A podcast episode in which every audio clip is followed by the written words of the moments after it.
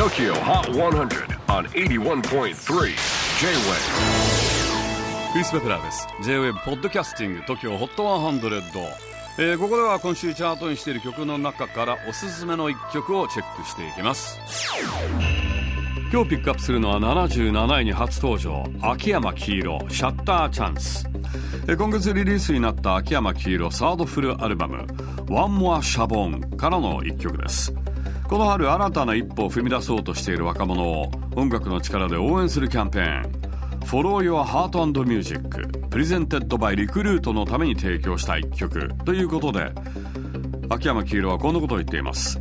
シャッターチャンスという曲には選択には全てを切り取って保存するほどの価値があるという思いを込めています。昔からくだらないことが好きで無意味なことが嫌いですが本当に無意味だったことなんてあまりないです。バク転の練習くらいかな。興味が湧いた時何か始める時いつも最初からうまくいったら面白くないなと思っています。